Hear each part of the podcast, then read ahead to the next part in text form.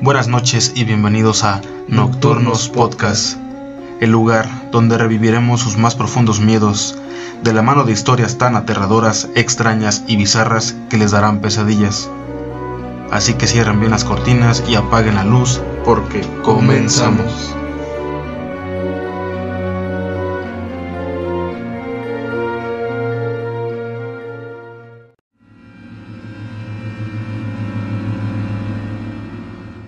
Una tarde fría de invierno, mi batallón y yo fuimos desplazados a la zona de guerra, en un pueblo a las afueras de la ciudad, para brindar refuerzos y rescatar a los heridos que estaban resguardados en algunos edificios. Al llegar nos recibieron con una lluvia de balas. Al poco tiempo, mi batallón fue reducido a la mitad. Solo debíamos resistir un poco más para poder recibir apoyo aéreo y alejar a los heridos de la zona de bombardeo. Yo me refugié en una casa poco destruida con un compañero que estaba gravemente herido. Tenía las piernas destrozadas y teníamos que salir pronto, ya que estábamos dentro de la zona de bombardeo. Al intentar salir de ese lugar, recibimos disparos por todos lados. Tuve que cargar a mi compañero Mark en la espalda ya que no podía caminar. En el callejón contiguo nos encontramos a un compañero.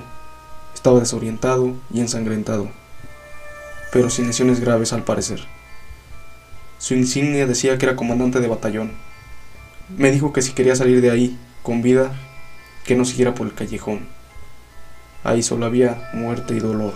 Que volviera por la casa, que en el sótano había un túnel que conectaba la trinchera, al lado del camino por donde llegamos. Así que le dije que nos fuéramos de ahí, pero dijo que él se quedaría a cubrirnos. Entramos a la casa y continuamos por el túnel.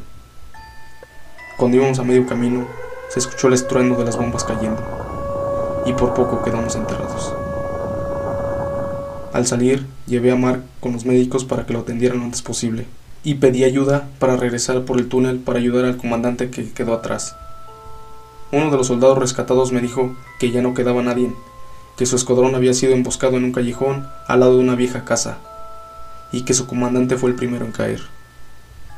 Solo pocos pudieron salir con vida, y uno de ellos era Mark. Quedé desconcertado, así que regresé con él y le pregunté que si había visto al comandante en el callejón. Me contestó que no, que me quedé parado al lado de un charco de sangre y que al final del callejón solo alcanzó a notar varios cuerpos sin vida de sus compañeros y después perdió el conocimiento al entrar al túnel.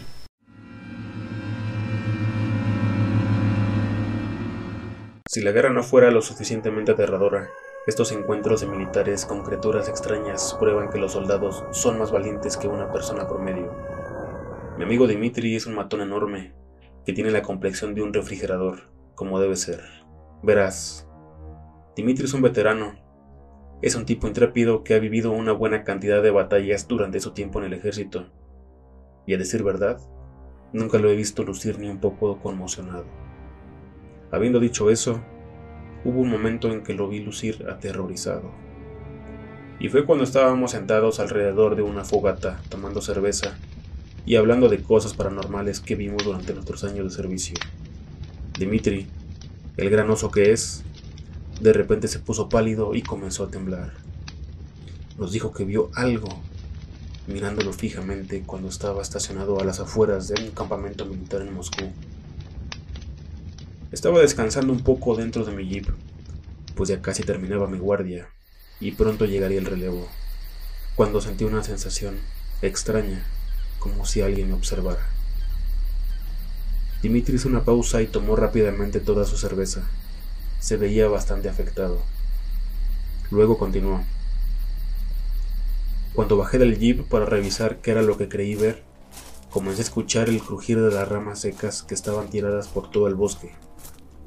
Decidí avanzar y adentrarme más al bosque, pues podía ser algún enemigo que nos pusiera en peligro. Yo tontamente dejé mi radio en el jeep y solo llevaba conmigo mi fusil. Caminé por varios minutos dentro del bosque hasta que ya no escuché nada. Creí entonces que podría haber sido algún animal, así que decidí regresar a mi puesto. Pero al dar media vuelta, escuché un crujido metros atrás de mí. Rápidamente apunté con mi fusil hacia donde provenía el ruido y cuál fue mi horrible sorpresa. Entre los árboles pude ver muchas sombras con ojos brillantes que parecían esconderse. Eran de estatura baja, como si de niño se tratara.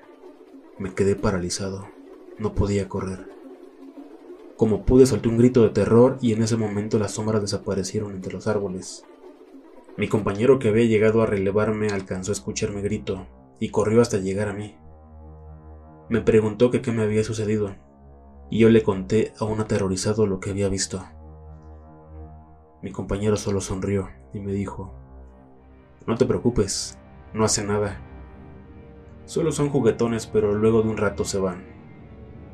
Confundido pregunté que qué demonios eran esas cosas, a lo que mi compañero solo contestó, no sabemos. No sabemos qué sean esas cosas, pero recuerda que la inmensidad del oscuro bosque habitan cosas que quizás no estamos preparados para conocer. Regresamos al campamento y jamás volví a tomar esa guardia nocturna, concluyó Dimitri mientras abría otra cerveza. No supe qué decirle, solo me limité a tomar otra cerveza con él mientras veía hacia el oscuro bosque.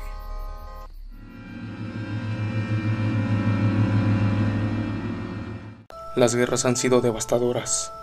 Aldeas, pueblos y ciudades han sido arrasados por diversos ataques y enfrentamientos. Las casas y edificios han quedado en ruinas. Las personas huyen al ver esos verdaderos monstruos en este macabro juego que no hay ganadores.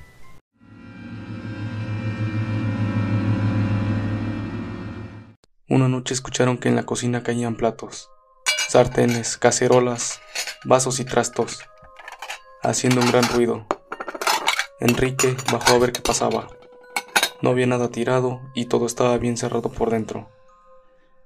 Pero sí encontró un hombre con uniforme de militar, de piel cetrina y bigote con puntas hacia arriba, sombrero de ala ancha, botas altas y en el cinturón fajado un revólver de cañón largo. El militar tomaba café y comía pan. El café se veía humeante. Enrique dio gritos de alarma a su patrón, quien bajó de inmediato. Al regresar al salón donde estaban las mesas no había nadie. No encontraron a nadie, pero sí un café caliente y una pieza de pan mordisqueada. Allá por la década de los 40, la construcción fue derribada y al hacer los trabajos de cimentación para la nueva construcción, fue descubierto el cadáver de un hombre con uniforme de militar, sombrero, botas y con una pistola entre las manos. Cuentan que antes del café Hubo en ese lugar una fonda donde iba a comer frecuentemente un militar, quien ahí se abatió con otro por el amor de una mujer.